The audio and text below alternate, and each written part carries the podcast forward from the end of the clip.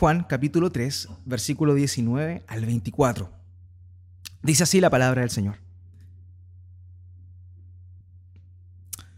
En esto conocemos que somos de la verdad y aseguraremos nuestros corazones delante de Él.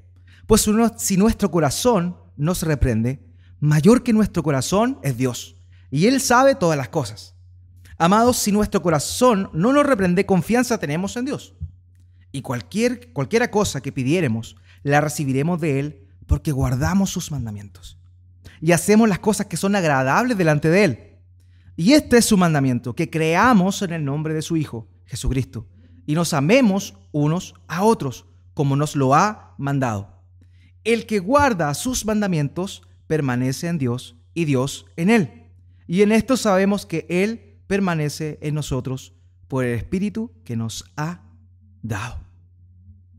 Incline su rostro, vamos a orar a nuestro Dios. Dios mío, te quiero pedir esta mañana nuevamente, al igual como lo han hecho mis hermanos, Señor, de que tu palabra sea expuesta, que sea predicada con claridad, Padre. Que tú puedas hablarnos a nuestros corazones, que podamos ser confrontados con la verdad de tu palabra, Padre. Ayúdanos a entenderla, ayúdame a mí como predicador y que a pesar de mi debilidad, Padre, tú puedas usarme para hablar y predicar tu palabra. Y también, Dios mío, te quiero rogar por mis hermanos para que tú pongas un oído atento, un corazón dispuesto a oír tu palabra, Señor, a ser confrontados con ellas, Padre, y a darte la gloria que solamente tú mereces por medio de la obediencia a tu palabra. Gracias, Dios mío, te doy en el nombre de Jesús. Amén. Amén.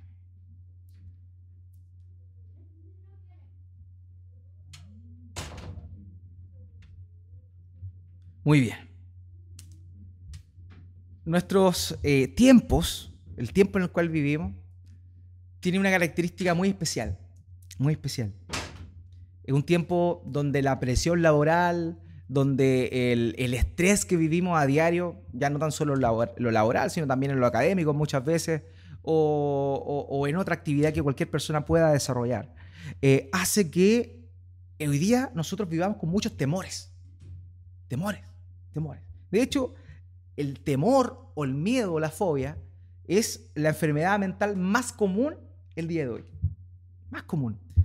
Y la Academia de Psiquiatría de, Estados Unidos ha determinado que existen por lo menos 470 tipos de fobias distintos, de miedos, temores distintos. Voy a darles algunos ejemplos. La ablutofobia. Algunos de esos, algunos de, nosotros quizá tienen este, este problema. Y la ablutofobia es el miedo a lavarse o a bañarse. Existe la acarofobia, que es el miedo a una picadura de insecto.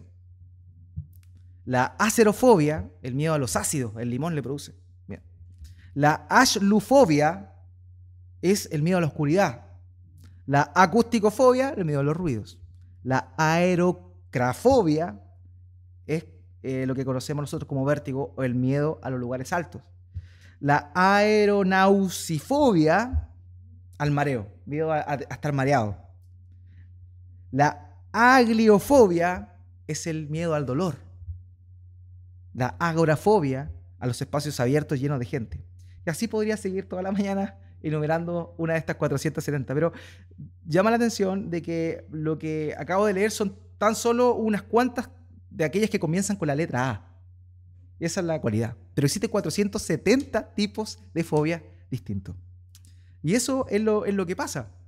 Nosotros tenemos temor. La sociedad vive en temor. La gente vive en temor, atemorizada, tiene miedo al porvenir, tiene miedo a aquello que no se le puede arrancar de las manos y que no puede, que no conoce.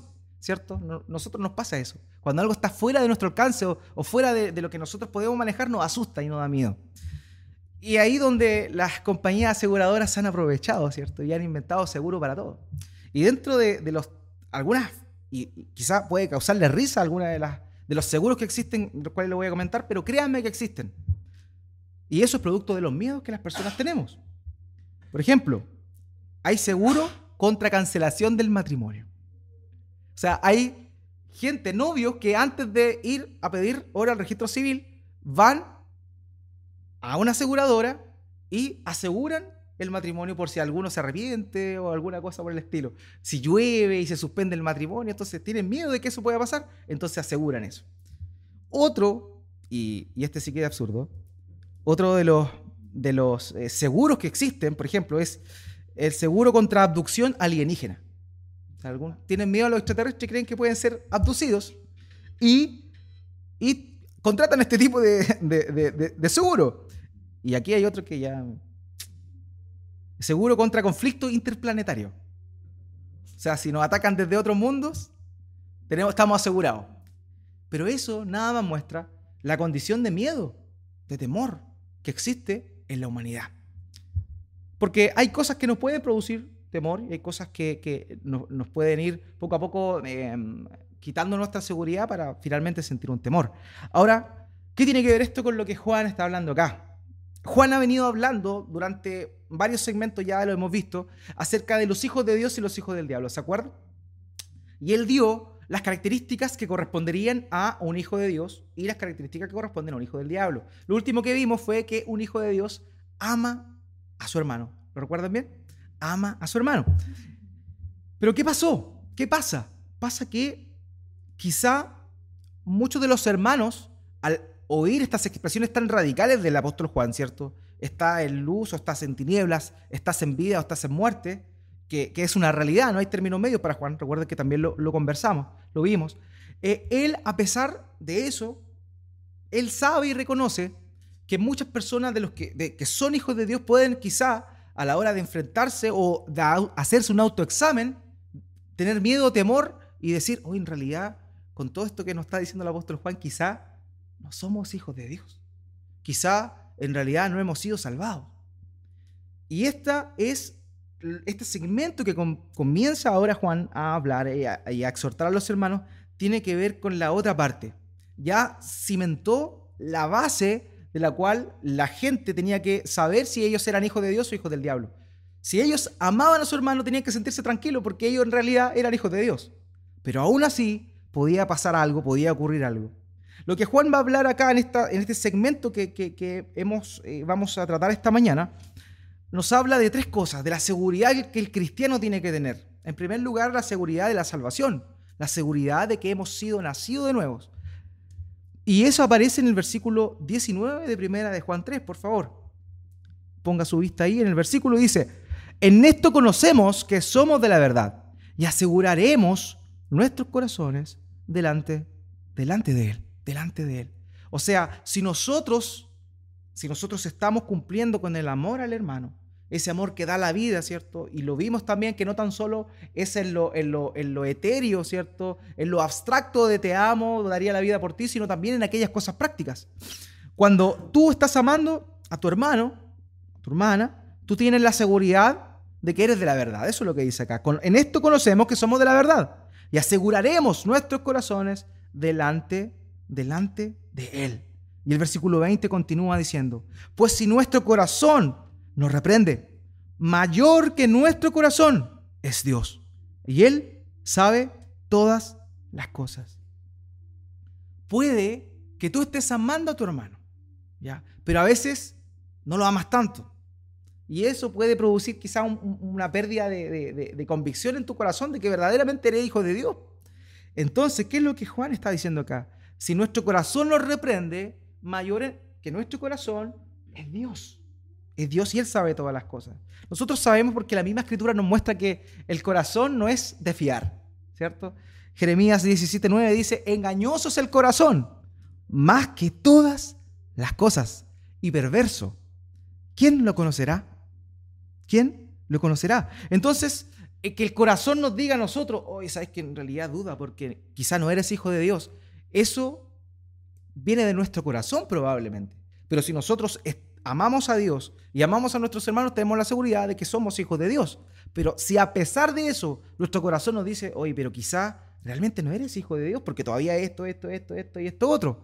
A pesar de eso, ten tranquilidad, porque mayor que tu corazón que te está engañando es Dios. Es Dios. Lo vemos nosotros también en la, en la, en la escritura, porque y sobre todo en el ministerio del Señor Jesús. El Señor Jesús conoce el corazón de las personas. Y es por eso, conoce nuestro corazón y es por eso que Él eh, nos convence a nosotros de que somos sus hijos, si es que en realidad nosotros no estamos cumpliendo con el mandamiento de amar a nuestro hermano. y en lo práctico. Recordemos aquella oportunidad donde Jesús va a la casa de Lázaro, ¿cierto? Lázaro y Lázaro en Betania y tenía dos hermanas, Marta y María. ¿Se acuerdan de la escena?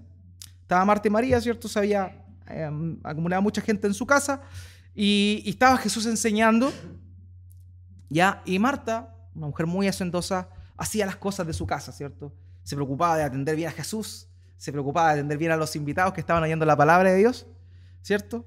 Pero María no. María estaba sentadita, echadita para atrás, no. Escuchando al Señor, escuchando al Señor. Y Marta se enoja con su hermana, ¿se acuerdan? dice, Señor, mira, mi hermana, acusando al Señor, mi hermana ve que tenemos tanto trabajo que hacer de servir y mi hermana está aquí sentada en los laureles.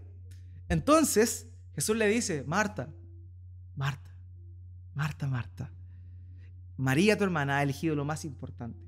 Jesús no juzgó a María porque estaba sentada, no haciendo nada.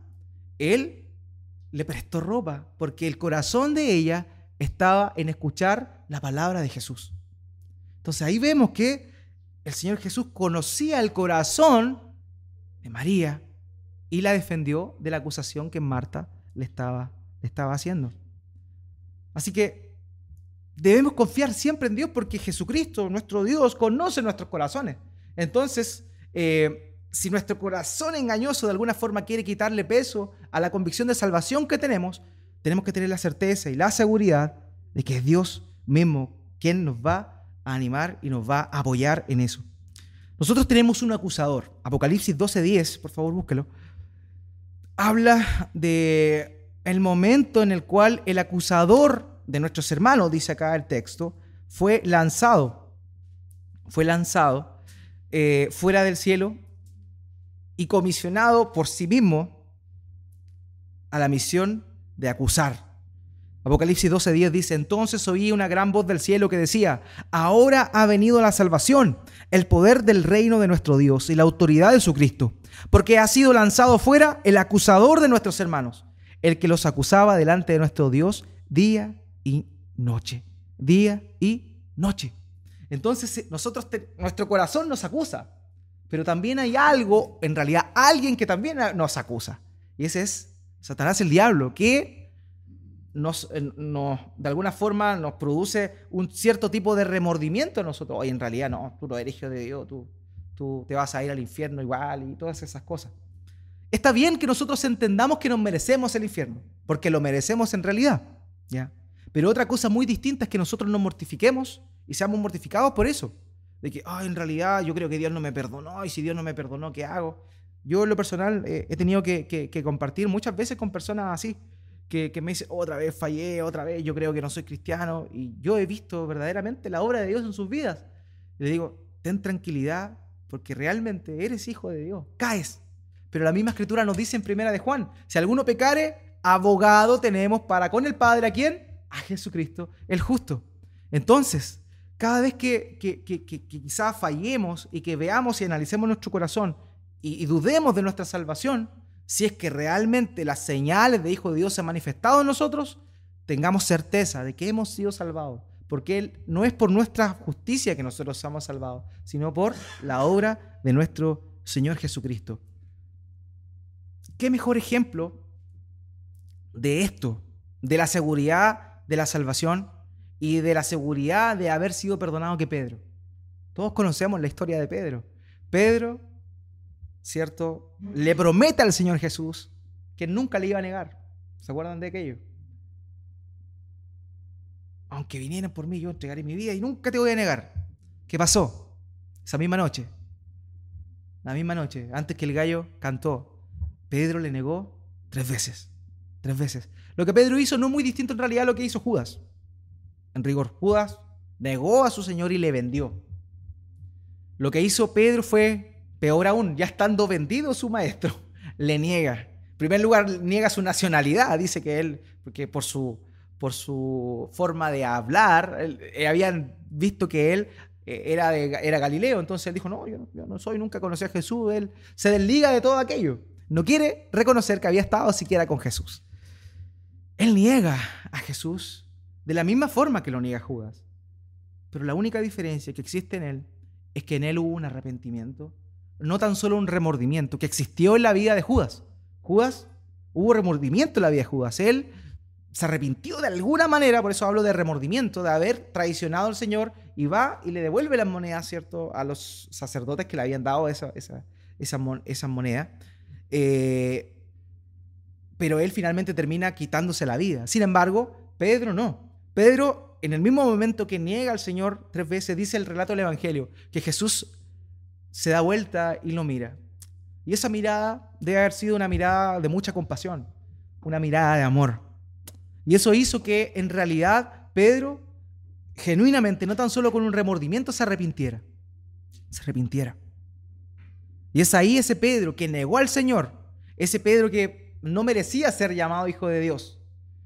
Cuando viene el Espíritu Santo a la vida de los creyentes, ¿cierto? En el aposento alto, y luego de ser eh, increpado por los, por los judíos, él se manda este discurso. Por favor, acompáñeme a Hechos capítulo 3, versículo 14. Hechos 3, 14. Aquí él está haciendo defensa ante los judíos.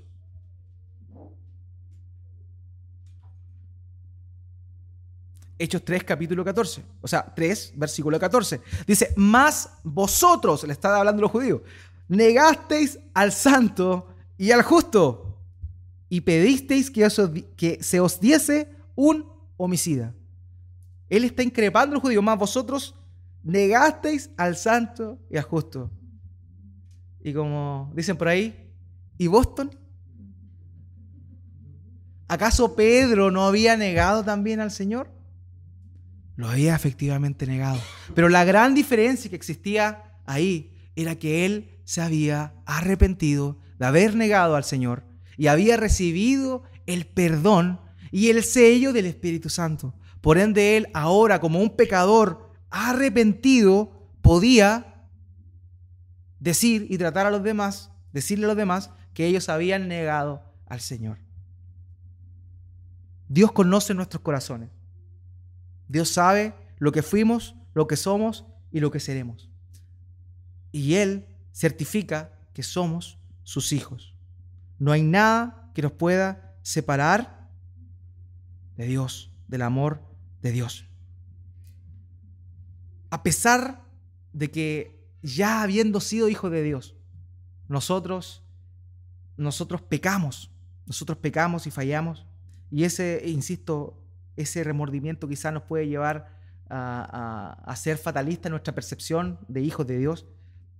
No recordemos que aquel hijo pródigo seguía siendo hijo. Era hijo cuando vivía con el padre, pero también fue hijo cuando estaba junto a los cerdos deseando comer las algarrobas de los cerdos. O sea, en los momentos altos era hijo de Dios y en los momentos bajos era hijo de Dios. Puede que tú estés pasando por un momento difícil en tu vida. Puede que quizá te sientas indigno, pero que sí te arrepientes, pero te sientes indigno de tu situación, de tu pecado, en lo que fallas. Pero si eso, si eso es eh, producto del pecado y, y hay un genuino arrepentimiento, tú sigues siendo hijo de Dios. Y debes tener la seguridad, la seguridad de eso. Como vimos, si alguno hubiera pecado, abogado tenemos para con el Padre a Jesucristo, el justo. Nosotros vamos a continuar fallando lamentablemente. El anhelo de nuestro corazón como cristianos no es no fallar, es no pecar, no errar, no ofender a nuestro Dios. Lamentablemente estamos en esta carne y vamos a seguir fallando. Pero la obra de Cristo nos da certeza de que nosotros somos hijos de Dios. Y esa obra se manifiesta en aquello que brota de nuestro corazón y en particular el amor que nosotros tenemos ahora a nuestros, hermanos, a nuestros hermanos. Es el contexto en el cual viene hablando todo esto. En el versículo 21 de Primera de Juan 3, como estábamos analizando, dice, amados, y aquí vuelve a utilizar esa expresión bien conocida para nosotros ya a esta altura, amados, que, que en original es lo mismo que decir hijitos míos, ¿se acuerdan? Dice, si nuestro corazón no nos reprende, confianza tenemos en Dios, en Dios. O sea, si nuestro corazón nos reprendía, Dios conocía nuestro corazón, ¿cierto? Dios conocía nuestro corazón. Pero si nuestro corazón no nos reprende, o sea, ya por lo menos pasamos esa etapa de que, de que, de que nuestro corazón de alguna forma nos decía, oye, si todavía eres un pecador, todavía eh, no eres hijo de Dios, si ya pasamos, sorteamos esa etapa, pero el día de hoy nuestro corazón ya no, no nos eh, confronta en eso, eso significa también que tenemos una confianza y esta confianza está cimentada en la persona de Jesús y esta confianza la tenemos puesta en Dios. Y eso es algo importante también, porque la confianza no puede estar puesta en nosotros. La confianza no puede estar en nosotros puesta. Si esa confianza está en nosotros, nosotros estamos verdaderamente perdidos y muertos en nuestros delitos y pecados. La cruz de Cristo nos viene, nos viene a hablar precisamente de que nosotros no podemos confiar en nosotros. La Biblia en el Antiguo Testamento dice que el hombre no puede salvar al hombre. Por tanto, el hombre no puede tener confianza en el hombre. La confianza solamente la podemos tener en el Hijo de Dios y por la obra que Él realizó en la cruz, como contábamos, ese maravilloso, hermoso intercambio que Él hizo, el justo por los injustos, aquel que se entregó aquel que nunca cometió pecado y que por nosotros fue hecho pecado. En Él confiamos, solamente en Él. Esa confianza viene de Él. Confiamos en la persona de Jesucristo, en la obra de Dios y no en otra, en otra cosa. Eso es lo primero que el apóstol Juan nos está diciendo acá. Tengamos seguridad. Si entra la duda, si el temor, el miedo, la desconfianza entra en nuestros corazones, tengamos la confianza en Dios, porque si Él nos salvó, no perderemos esa salvación. Confianza tenemos en Dios de que si hemos sido salvados, vamos a continuar siendo salvados.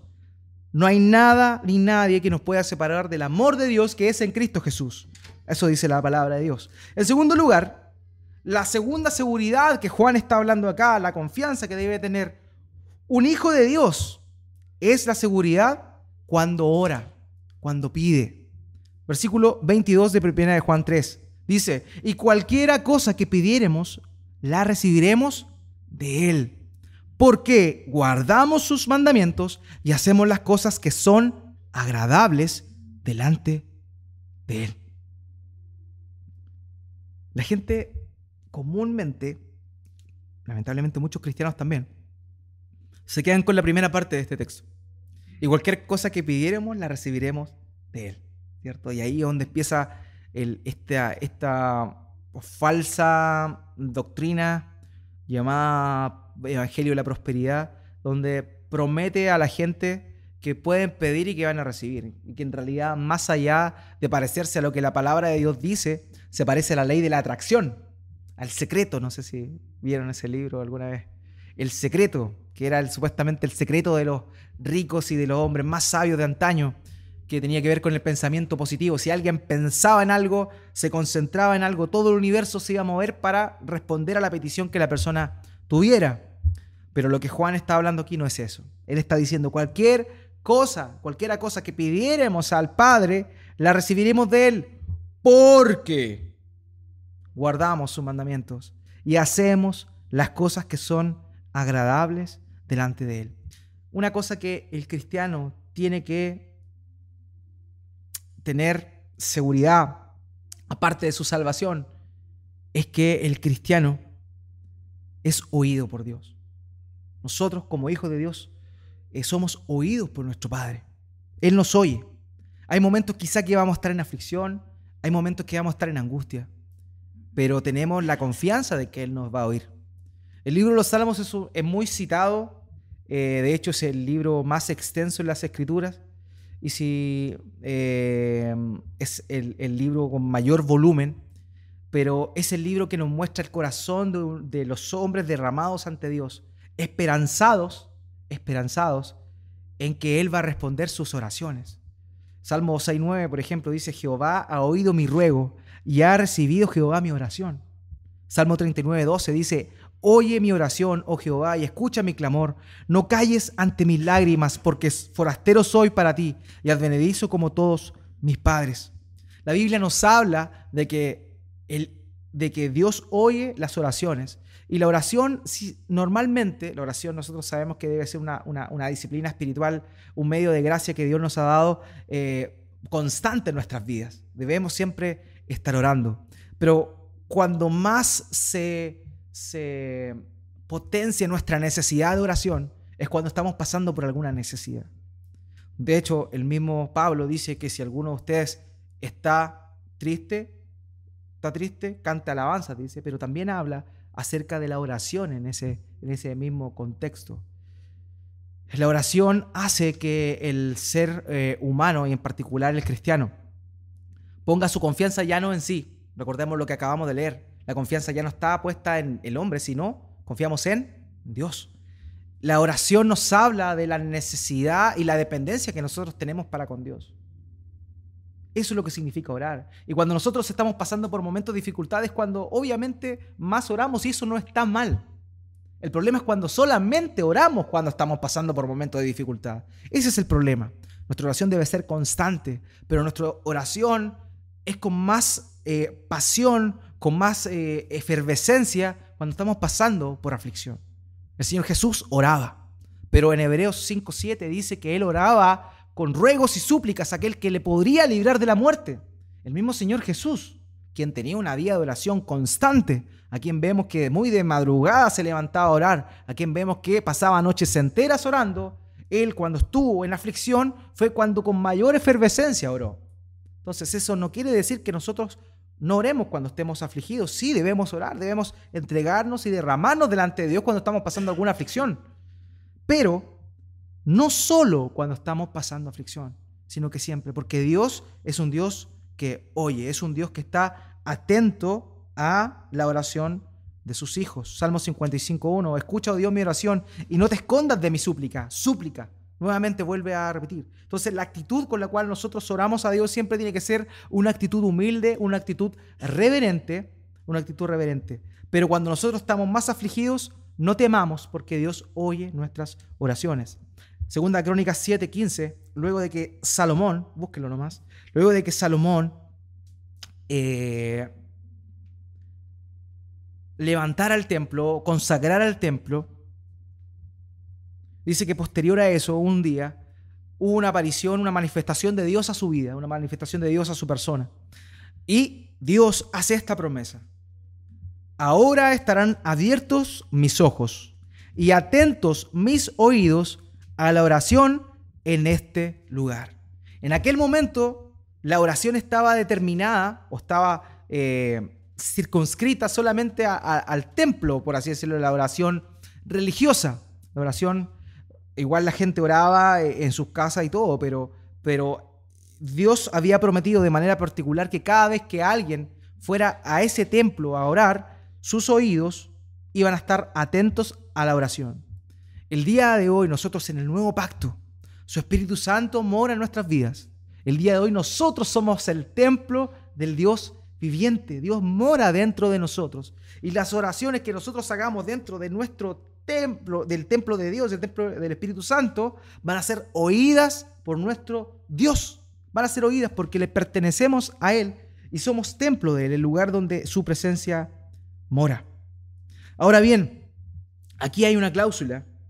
¿Y cuál es la cláusula que, nos habla Juan, volviendo al, al sentido del pasaje? Cuando nuestra oración está alineada con la búsqueda de Dios, con el corazón de Dios, sabemos que esas oraciones van a ser respondidas. Somos hijos de Dios. Si somos hijos de Dios, Dios va a responder nuestras oraciones. ¿Sí o no? Amén. Dios va a responder nuestras oraciones. Pero esas oraciones van a ser respondidas siempre y cuando nosotros estemos alineados con la voluntad de nuestro Dios, de nuestro Padre. Versículo 22, lo vuelvo a leer. Y cualquier, cualquiera cosa que pidiéremos, la recibiremos de Él, porque guardamos sus mandamientos y hacemos las cosas que son agradables delante de Él. ¿Por qué Él nos da lo que pedimos en oración? Porque guardamos sus mandamientos y hacemos las cosas que son agradables delante de Él. Guardar los mandamientos no tiene que ver, no tiene que ver, no tiene que ver eh, con abrir un velador, abrir una cómoda, un mueble y guardar la Biblia ahí. eso definitivamente no significa guardar la palabra de Dios. Guardar tiene la intención de atesorar la palabra de Dios en nuestros corazones y por ende ponerla por obra. Muchos quizás tienen la Biblia guardada en el velador o, en, algún, en algún mueble, pero eso no es guardar la palabra de Dios, ¿ya? La palabra de Dios se guarda en nuestros corazones, se atesora en nuestro corazón, se le da el valor que ella tiene.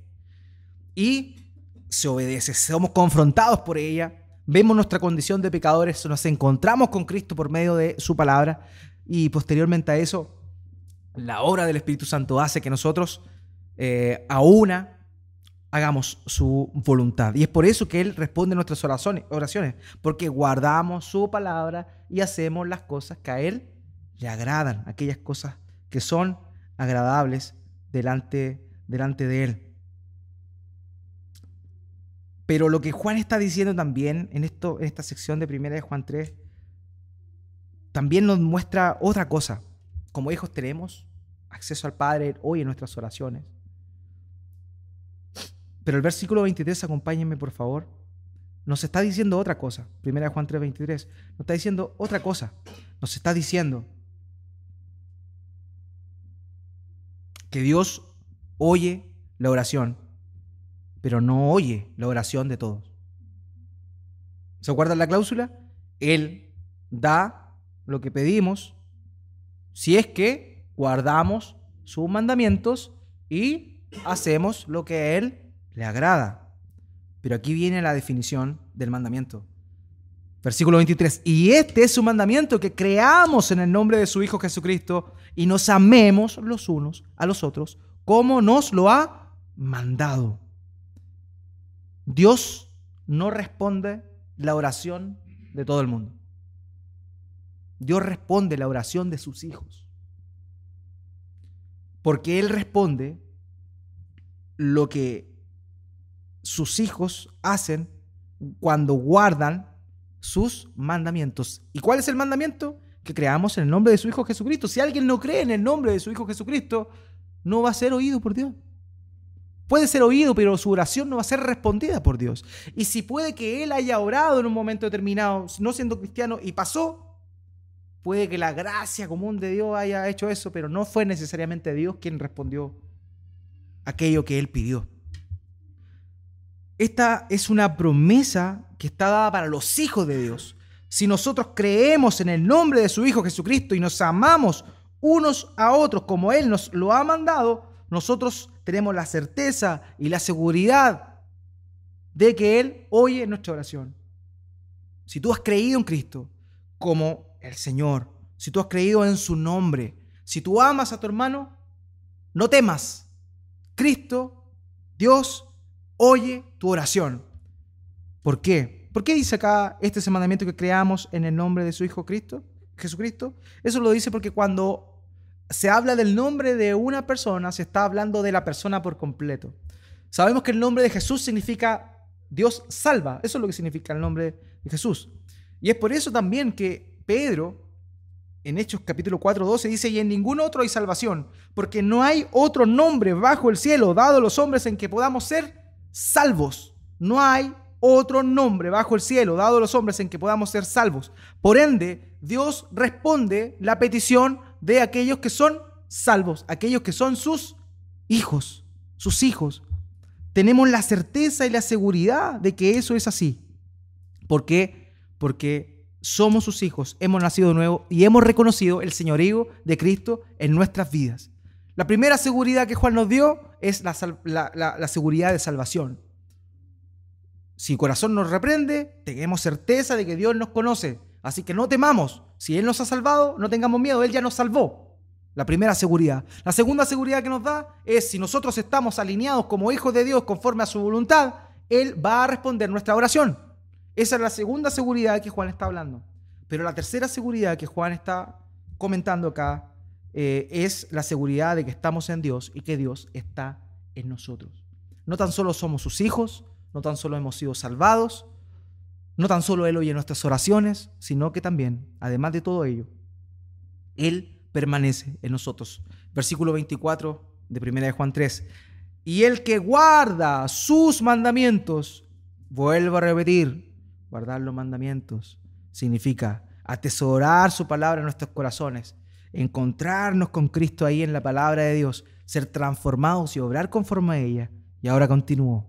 Permanece en Dios y Dios en Él.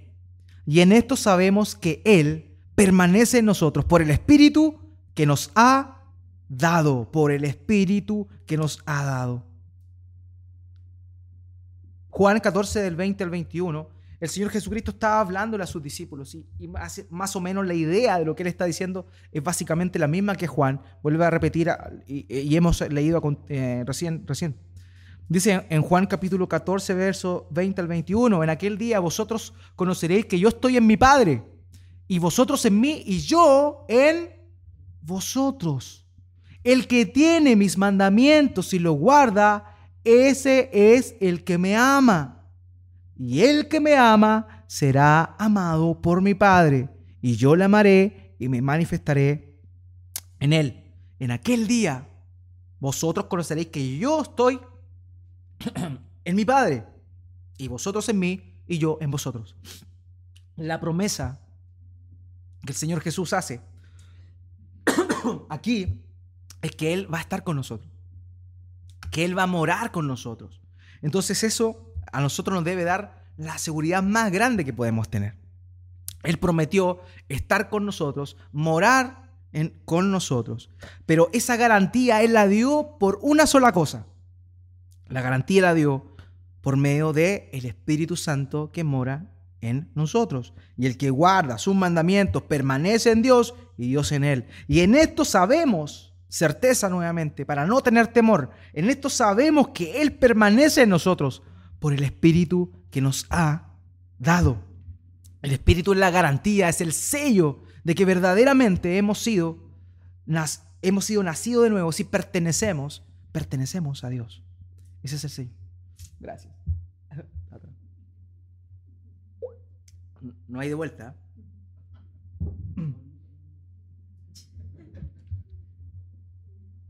Efesios capítulo 3 perdón, Efesios capítulo 1, versículo 13 al 14, y por favor acompáñeme ahí.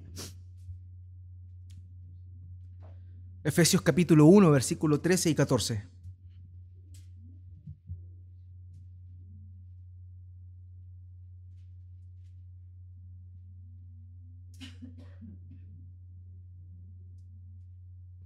Efesios capítulo 1, 13 y 14 dice, en él también vosotros, habiendo oído la palabra de verdad, el evangelio de vuestra salvación, y habiendo creído en él, fuisteis sellados con el Espíritu Santo de la promesa, que es el arras, la garantía de nuestra herencia hasta la redención de la posesión adquirida para alabanza de su gloria.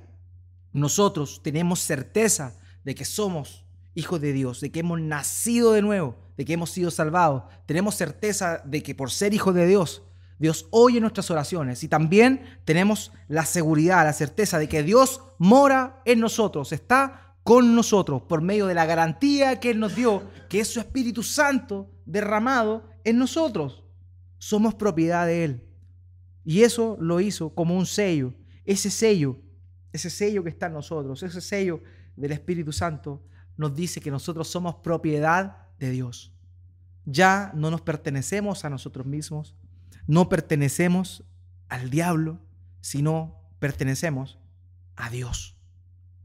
Así que podemos estar seguros, podemos estar seguros, no temer, no aumentar un temor más a este listado tremendo de, de fobias que existen, sino tener la seguridad de que Dios está con nosotros.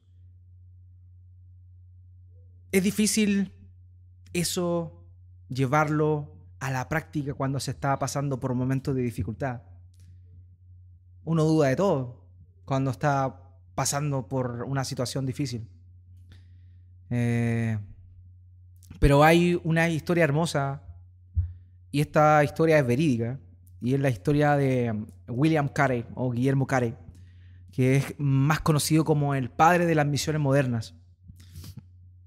Luego de la reforma, eh, la iglesia eh, consolidó, se consolidó doctrinalmente hablando, y la soberanía de Dios en la salvación del hombre fue una de las doctrinas más potentes en aquel entonces. Toda la gente sabía que Dios era quien salvaba y que el hombre no salvaba a nadie. Entonces, eh, lamentablemente, la iglesia en Inglaterra cayó en un letargo. En un letargo en, su misión principal de expandir el evangelio. Entonces, una vez, en una oportunidad, eh, William eh, Carey, ya un poquito mayor, él conoció al Señor a los 16 años, era zapatero, esa era su profesión, oficio, zapatero. Y, él, en una junta en la iglesia que iba, les propone a, sus, a los ancianos de la iglesia eh, predicar el Evangelio a aquellas naciones que no habían sido alcanzadas todavía por el Evangelio. Ellos, como les contaba, tenían una, noción de, de, que Dios salvaba y es una realidad, solamente Dios salva. Eso nadie lo puede negar. Pero Dios usa personas y eso es lo que en ese entonces había olvidado un poco. Eh, William Carey le dice a, los ancianos, le dice, es necesario que nosotros como iglesia nos dispongamos y vayamos a predicar también. Y en particular Dios había puesto en su corazón a la India. Y el anciano le dice, ¿para qué si Dios no necesita ni de ti ni de mí para salvar a las personas? Eso movió el corazón de William Carey aún mayor, con más intensidad a buscar al Señor. Finalmente conoce a un hermano eh, que había sido, eh, era médico y que él venía desde Calcuta, la India. Y él hace toda la gestión y juntos crean una confraternidad eh, bautista de evangelismo, de misiones. Y se dispone, la, esposa de William Carey estaba embarazada, recién embarazada. Y había muchas dificultades porque lo que eso conllevaba, el viaje era en barco. No era un viaje en avión como el día de hoy nosotros lo tenemos. Era un viaje eh, muy dificultoso en el mar, pasando tempestades y mucho de eso. Finalmente, aproximadamente cinco meses después, llegan a la India, llegan a Calcuta. Y las dificultades ahí no se hicieron esperar. No tenían dónde quedarse, no tenían qué comer. Eh, en muchas oportunidades pasaron demasiada necesidad. Sin embargo, el corazón, lo que Dios puso en el corazón de William fue tan fuerte que él eh, trabajó más arduamente, eh, a pesar de la dificultad, su, hijo nació allá. Finalmente, eh, Dios tuvo compasión de ellos a pesar de las dificultades. Pero aquí voy con esta historia. El corazón y la confianza de William fue tan grande que a pesar de esa, la, oposición dentro de la misma iglesia que se le vino en aquel momento, la oposición de la, de, la, de la misma naturaleza para llegar donde él tenía que llegar, a pesar de eso, él confió en Dios. Finalmente, William Carey fue el, primero que em, gestó la expansión del Evangelio en el continente más grande del mundo, que es, que es eh, la India, o el país más grande del mundo, que es la India. Su obra nos inspira, porque a pesar de todas esas dificultades, él eh, la hizo confiando en Dios, la hizo confiando en Él. Dios, para glorificar su nombre, usa personas temerosas, pero Él les da la confianza que necesitan en Él para poder sortear cada una de las dificultades que se puedan, se puedan levantar. Se pueden levantar. Gracias sea a Dios que Él nos asegura. Él nos da sus promesas por medio de su palabra, nos confirma por medio de su Espíritu Santo.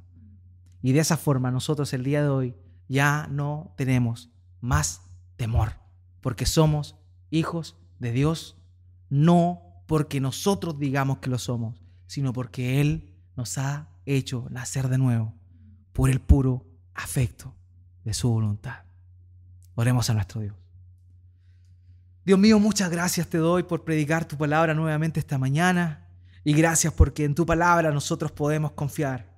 Gracias porque ahí tú nos has dado tus promesas y tu Espíritu Santo hace que esa palabra escrita sea una voz audible en nuestro oído y en nuestros corazones, Padre. Gracias porque ya no necesitamos tener temor. Gracias porque el perfecto amor echa fuera el temor. Gracias Dios mío porque tú nos has prometido, nos has prometido esta salvación, permanecer en esta salvación.